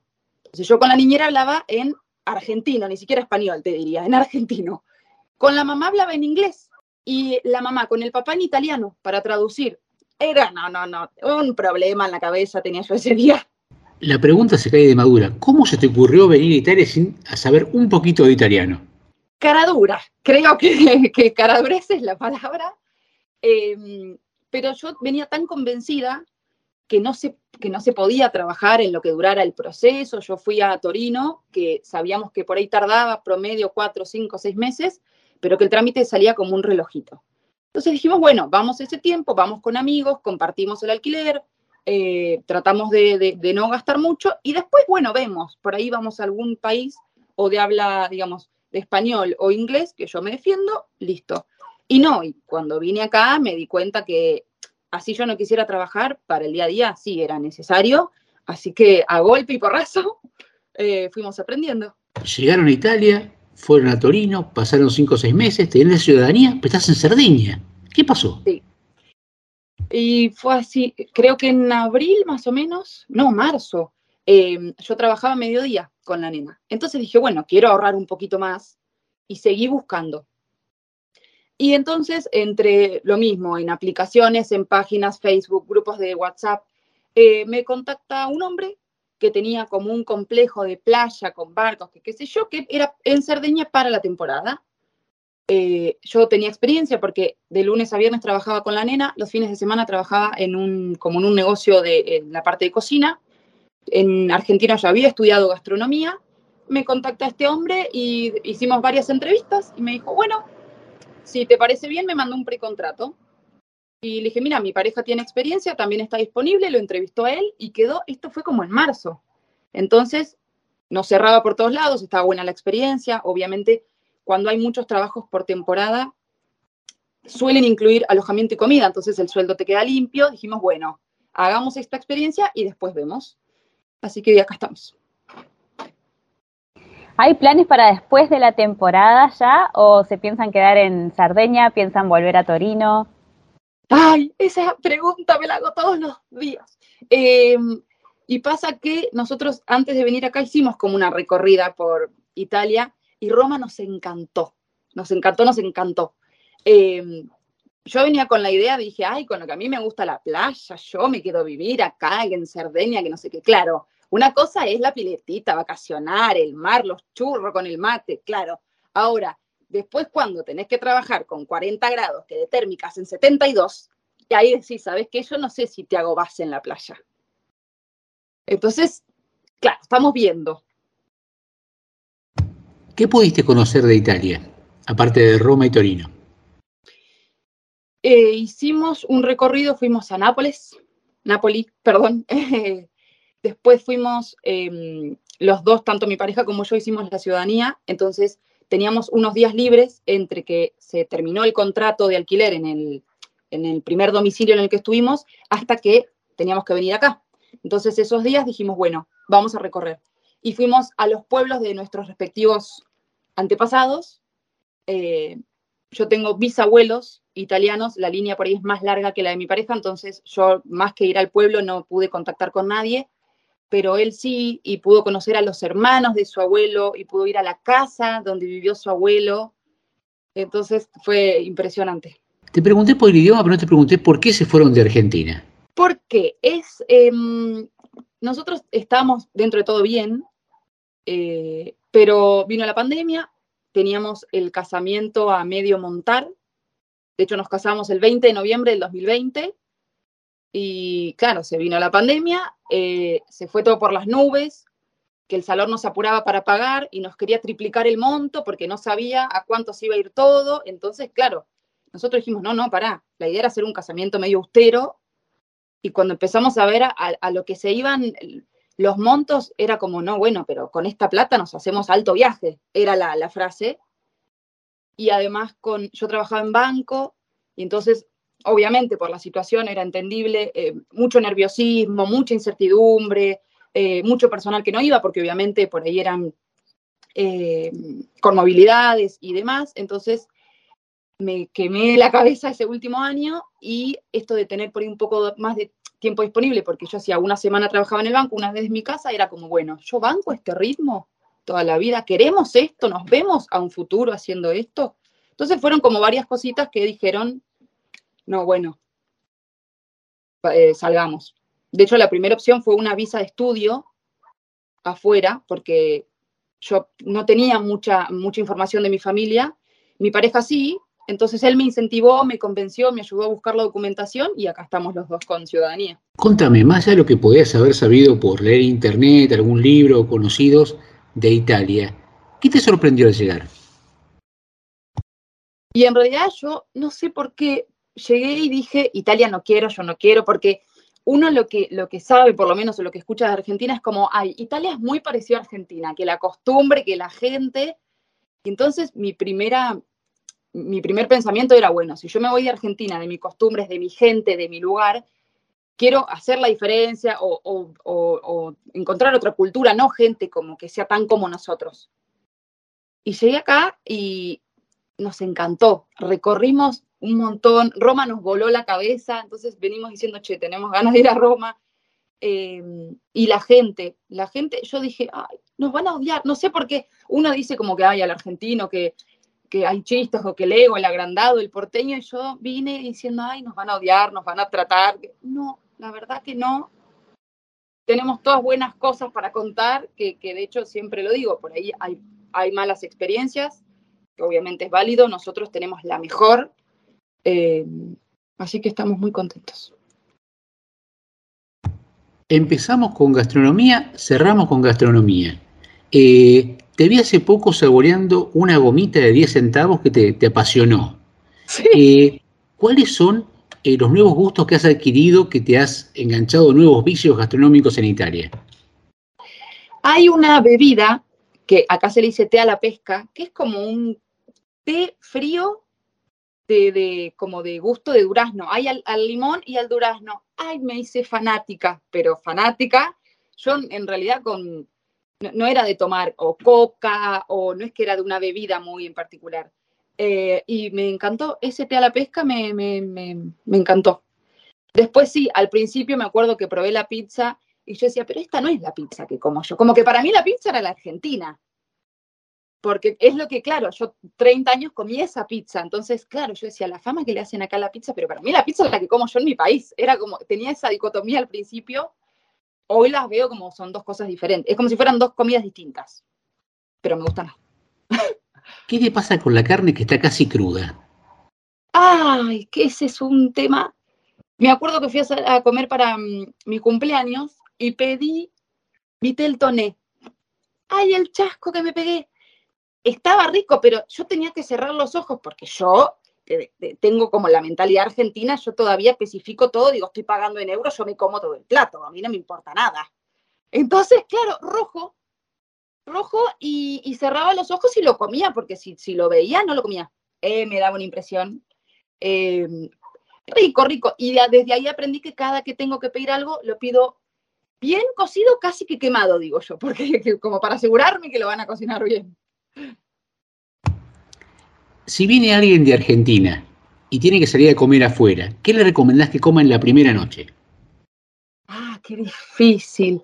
Y yo creo que, pasta o pizza, pero porque es medio lo, lo, lo que, lo primero que uno piensa y además eh, yo acá he comido un poco de todo, pero hablo con mi familia, mi papá sobre todo que es fanático de la pizza, me dice, uy, una pizza italiana, una pizza. Entonces, claro, un poco para, eh, bueno, acá, vamos, vamos a comer una pizza, ven y te llevo. Así que creo que esas dos cosas podrían andar bien. Belén, muchísimas, muchísimas, muchísimas gracias. Eh, queremos ver qué pasa después de Cerdeña, porque tenemos todo por delante. Ya Yo te también. vos te pensabas en Madrid y ahora no sé dónde vamos a encontrar. Es verdad. Bueno, eh, para cerrar este momento lindísimo, lindísimo, le pedimos a Aldo, a nuestro operador transoceánico, si para musicalizar este bloque nos pone de ver Bitter Sweet Symphony.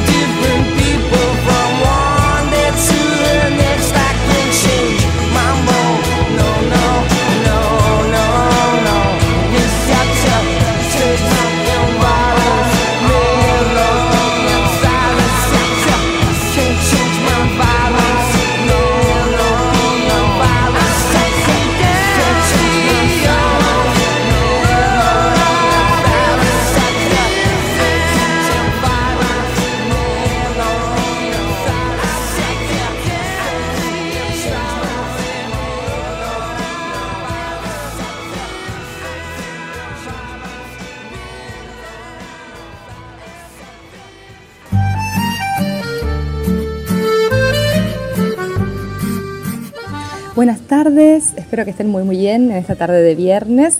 Seguimos aquí desde Badesi comunicándoles algunas experiencias, algunas anécdotas, algunas historias desde la Sardeña, desde Italia. En este momento estamos empezando un periodo fuerte de trabajo laborativo de agosto. Eh, agosto se acerca el Ferragosto, que se festeja, que es el 15, y se llena obviamente de gente. Hay veces que uno, que uno toca tantos cuerpos y en el trajín de la velocidad que nos lleva al trabajo, nos olvidamos de sentir al otro. Yo inicié este curso de masajista con la intención de sentirme a mí misma. Y luego fui viendo que sintiendo al otro podía sentirme, descubrirme, conocerme. Es una comunicación donde nos reencontramos y encontramos en el otro y junto al otro. Escuchar nuestros cuerpos, que en el arte y en los masajes, en la danza, se comunican siempre. Pasa que a veces el trabajo se vuelve intenso y uno deja ir ese momento de conexión para cubrir urgencias, tapar agujeros, solucionar problemas. Y cuando eso sucede, llega el momento del día en que uno puede calmarse un poco más y se da cuenta que de las ocho horas que estás trabajando, te conectaste con el otro, tal vez solo dos. El día pasó, pero darse cuenta de eso, al menos un momento, te permite volver a ti mismo. Buscar en la noche, al llegar a casa, la reconexión y tratar que el próximo día sea distinto. Eso tal vez nos generan los trabajos estacionales, aceleran nuestros tiempos, nos transportan a vivir en un mundo de ficción, pero está en uno, en abrirse a esas pequeñas cosas que le permiten recordar que cada día estamos aprendiendo, cada día estamos, en fin, expresándonos y comunicándonos.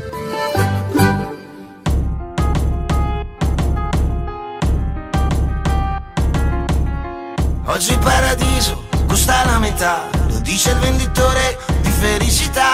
Fuga dall'inferno finalmente in viaggio, la tua vacanza in un pacchetto omaggio. Foto di gruppo sotto il monumento, turisti al campo di concentramento. Sulle spiagge arroventate, lasciate ogni speranza voi che entrate. Estate.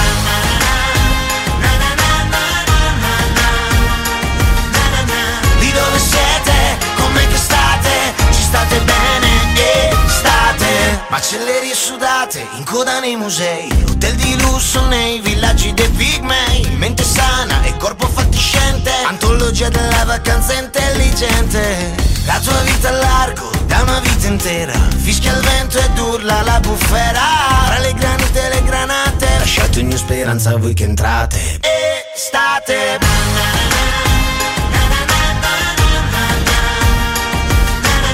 Lì dove siete, con me che state, ci state bene e state.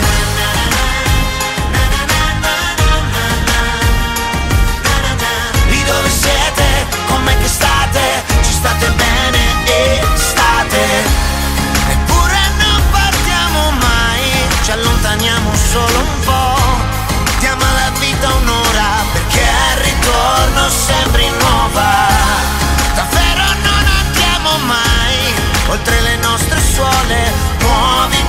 passo, tieni il tempo, gira come gira il vento.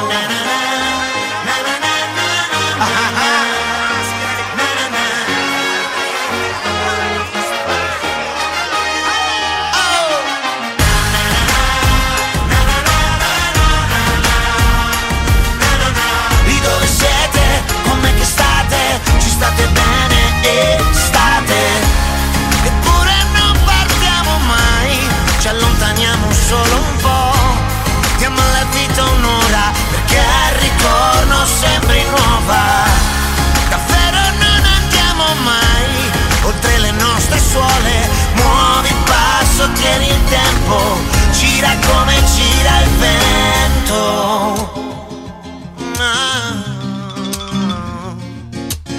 Dietro le spalle un morso di felicità, davanti il tuo ritorna alla normalità. Lavoro e feste comandate, lasciate ogni speranza voi che entrate.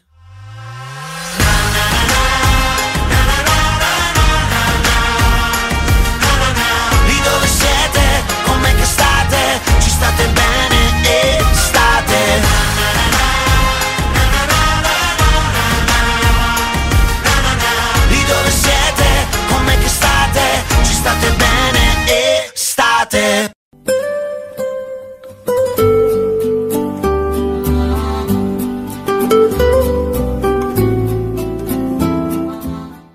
Seguimos en Italiatinos. Sabri, por favor, si alguien se quiere comunicar con nosotros, ¿de qué manera puede hacerlo? Bueno, puede escribirnos un email a italiatinosradio.gmail.com Puede escribirnos por WhatsApp al más 39 34 63 05 96 21 o puede buscarnos por Instagram, estamos como arroba italiatinos. Muchas gracias, Sabri. Hoy más temprano hablábamos con Claudio de que uno de los lujos es disfrutar de los cinco sentidos, ¿no? Y yo no te voy a decir qué sentidos se activan en este bloque, son el gusto y el olfato. Ya estamos llegando al final de la tarde y ya uno empieza a pensar en algo rico para la comida.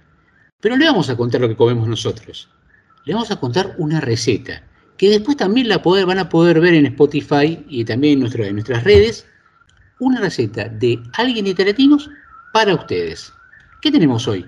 Hoy tenemos arancinis, que hace tiempo, en uno de los primeros programas que hicimos, una de nuestras compañeras nos contó que ah, iba a preparar o los había preparado. Y yo me quedé con la duda primero de qué era. Cuando me enteré que eran como estas bolas de arroz, me hizo acordar a mi mamá cuando intentaba hacer bolas de arroz, pero todos los arroces se les esparramaban. Y dije, no, es que la receta se debe haber ido eh, poniendo más difusa a través de los italianos de la familia y no llegó. Y entonces me la puse a investigar. Y sí, salió, salió como se ve en, en los negocios. Para eso necesitamos arroz que no sea el que se usa para las ensaladas. Cualquier arroz que no diga para ensalada, porque en realidad lo que necesitamos es que sea pegajoso, no que sea del arroz que queda separadito. Carnaroli no. Y no. Entonces, vieron que hay tantos tipos de arroz que uno medio se marea en las góndolas.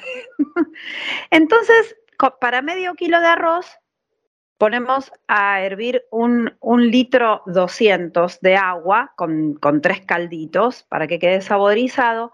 ¿Por qué es medido así? Porque vamos a dejar que se evapore todo el agua y sin colarlo, es así como nos queda ya el arroz para ser usado en el arancini. No hay que colarlo, sino que hay que dejarlo empastado, digamos.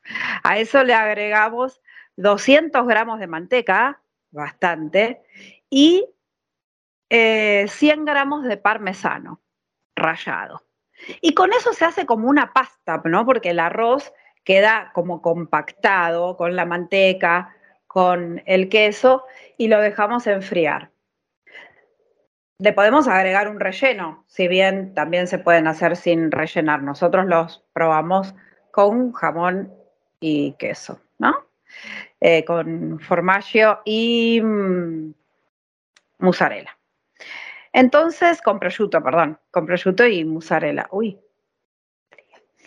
Y agarras 200 gramos de cada uno, los cortas bien finito y haces como una pastita ahí para meter en el medio de esa bolita, que más o menos la haces con dos cucharadas de arroz, una cucharadita chiquitita del relleno y dos cucharadas de arroz. Te queda prácticamente un poquito más chiquita que una pelota de tenis. No son pequeñitas, más bien grandes. Y se hace un engrudo con media taza de harina y mm, una taza de agua para pasar esta pelota por este engrudo. Después se lo pone en el pan rallado y de ahí va a freírse.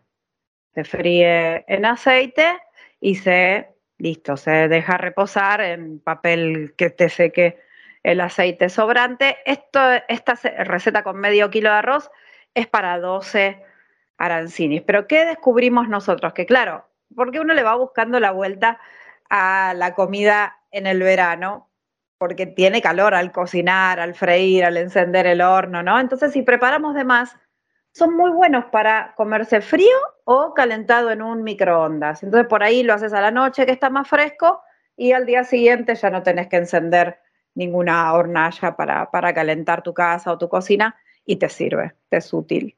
Así que bueno, les vamos a dejar la receta para que la puedan aprovechar con estas proporciones. Todo el mundo te hace con los deditos ok porque están espectaculares. Vos sabés que los arancini son propios de Roma, ¿no? Y yo los he visto medio como si fueran un cono. O sea, me llamaba la atención porque terminaban en punta y eran bien altitos, tenían casi 10 centímetros de alto. Y claro, uno es una porción importante, digamos. Y lo he visto por la gente comiéndolo por la calle. Que uno no está muy acostumbrado a ver eso. Sí, sí, sí. Eh, como, como comida al paso, digamos, con un papelito, digamos, ¿no?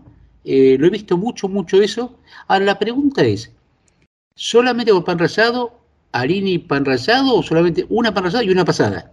Claro, primero la pasada por este engrudo, Sí. queda bastante engrudoso, es bastante enchastroso. A los chicos les gusta porque se ensucian las manos. Y después lo pasas por el pan rallado y ahí ya como que se seca todo eso y va a la fritura, nada más. Engrudo, pan rallado, a freír. Me encanta porque ustedes eh, involucran a la familia en cada proceso de cocina. Eh, nos contaba, justamente en el programa de hoy, nos contaba eh, en su bloque Guadalupe que estaban investigando cómo hacer los bubble tea, que es ese, ese té con tapiocas que, que está muy de moda y ves por muchos lugares, ¿no? Creo que es japonés, creo. Pero, pero es muy, muy. A una de mis hijas le gusta muchísimo. Eh, para mí es intomable, pero es un tema de, de- de generación, digamos, ¿no?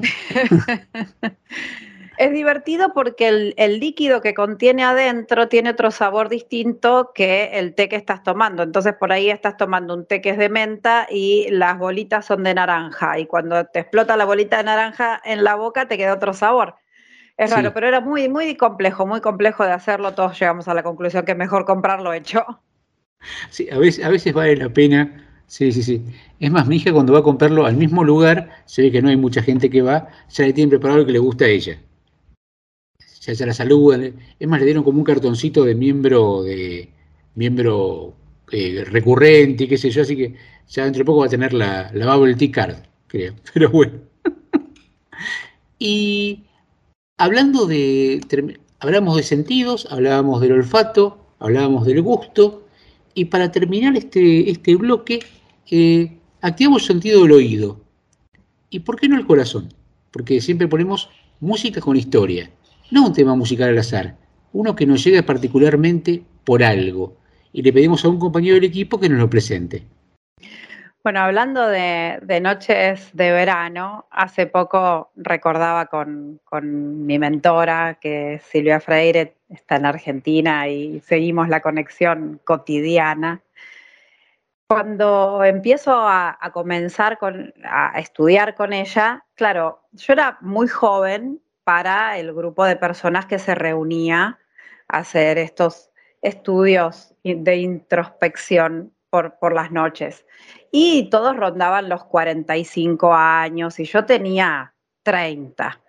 Y para esa época se usaba mucho que alguno trajera alguna guitarra y después del estudio se quedaban guitarreando hasta altas horas de, de la noche. Y había una canción que era la que cerraba esa, esa charla. Cuando todos tocábamos esa canción, sabíamos que era la última.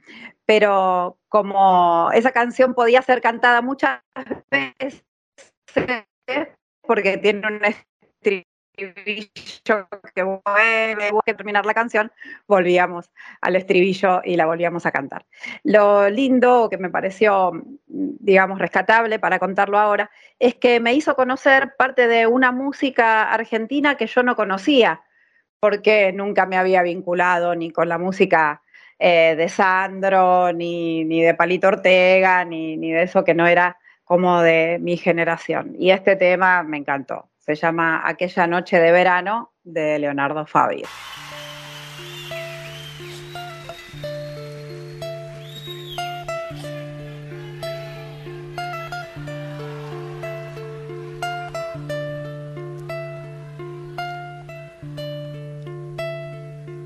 Tú sabes que me muero por tu amor.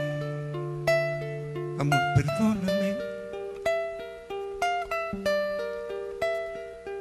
perdóname. Tú sabes que enloquezco si no estás. Amor, perdóname.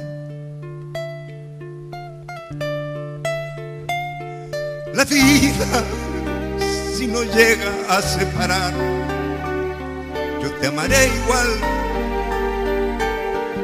Jamás te dejaré de amar, jamás te dejaré de amar.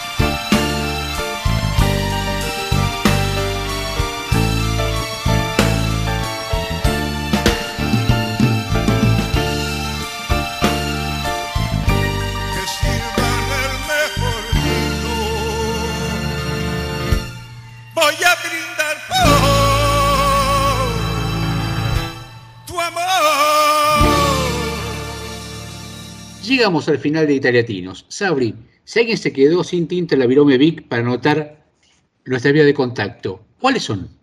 Bueno, pueden comunicarse con nosotros a través de nuestro Instagram, nos encuentran como arroba italiatinos.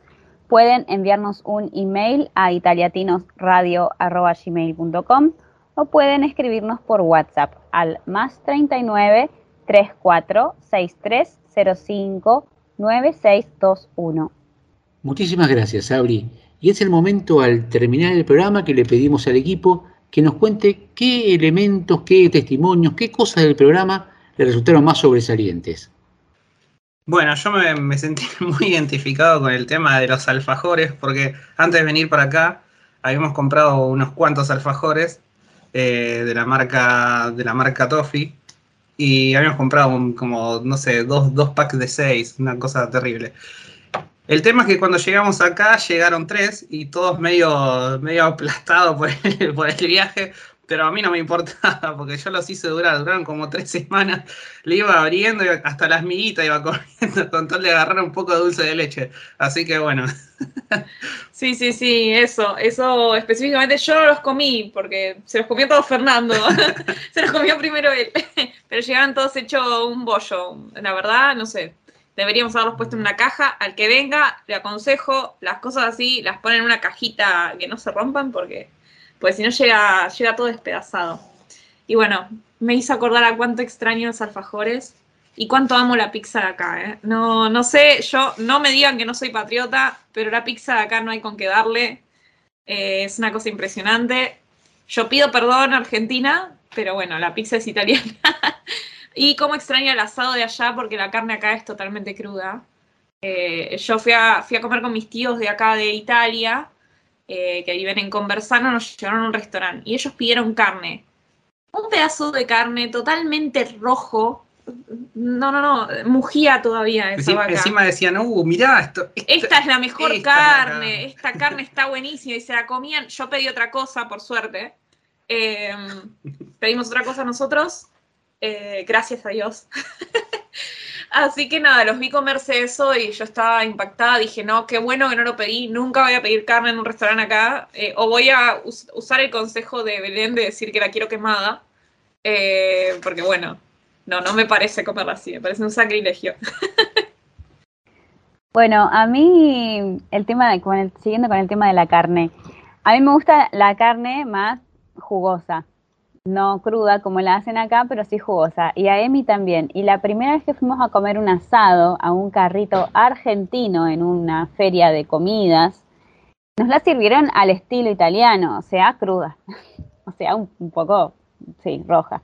Entonces, eh, bueno, sí, la, la comimos porque a mí me gusta la carne jugosa, quizás no tan cruda, pero era riquísima. Entonces, bueno, yo no cierro los ojos, la, la miro, pero de verdad me puedo acostumbrar a la carne de acá, que sí, que es un poco diferente, pero es más cruda, la cocinan menos, pero es riquísima, igual, a mi gusto. Después quería, quería resaltar más allá del, del tema de, de la comida y la pizza, que coincido eh, con Belén, que son total, o sea, se llaman igual, pizza argentina, pizza italiana, pero son comidas totalmente distintas, coincido con ella. Eh, pero quería rescatar el tema del trabajo, el tema de, mm, que consiguieron súper rápido y que quizás la gente viene con otra mentalidad o que no va a conseguir trabajo, es su principal preocupación.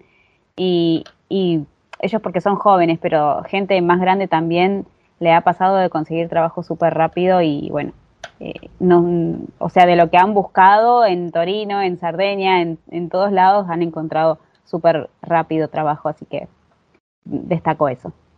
Tanto lo que hablamos con Claudio, ¿no? Con Belén y con la mayoría de los entrevistados, esta adaptabilidad y sobre todo Claudio nos decía la, la integración.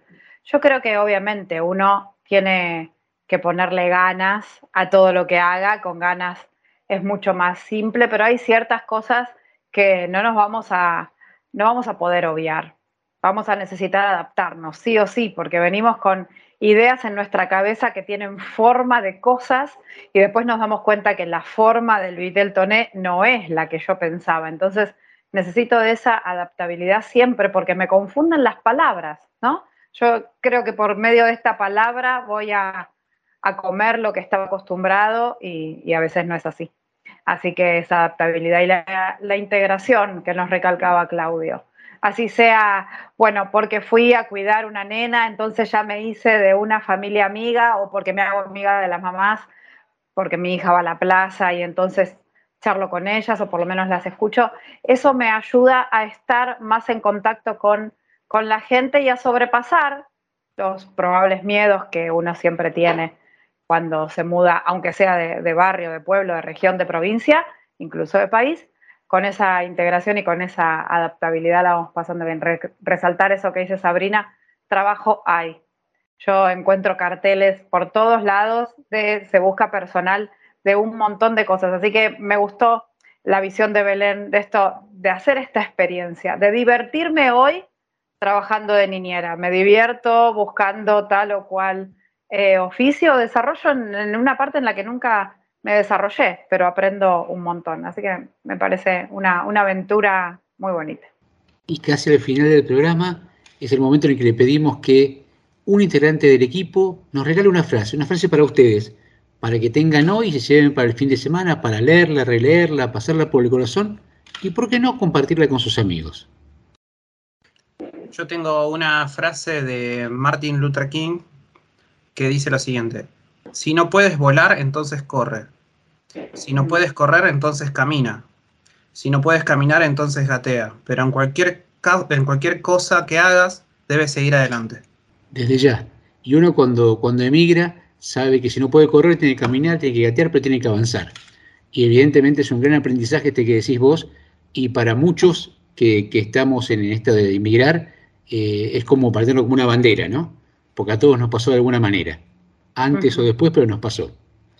Eh, primero, gracias equipo, gracias a ustedes por acompañarnos, y hace unos días nos dejó Olivia Newton-John, una cantante y una bailarina hermosa, encantadora, que muchos recuerdan por la película Gris, aunque hizo un montón de cosas más. Una película del año 78, pero que nosotros desde muy chiquititos, o algunas reediciones que hay, las hemos visto, y hay un temazo, un temazo clásico que, que nos recuerda, y nos queremos ir con este tema, eh, no sin antes agradecerle a Aldo, que nos permite que este programa salga, nos acomoda toda la música, y cuando yo le dije, Gris, ya Aldo se está moviendo, porque sabe que algo viene muy lindo para irnos el fin de semana bailando. De Olivia Newton-John y John Travolta de la película Gris de 1978, You Are the One I Want. Que tengan un hermoso fin de semana.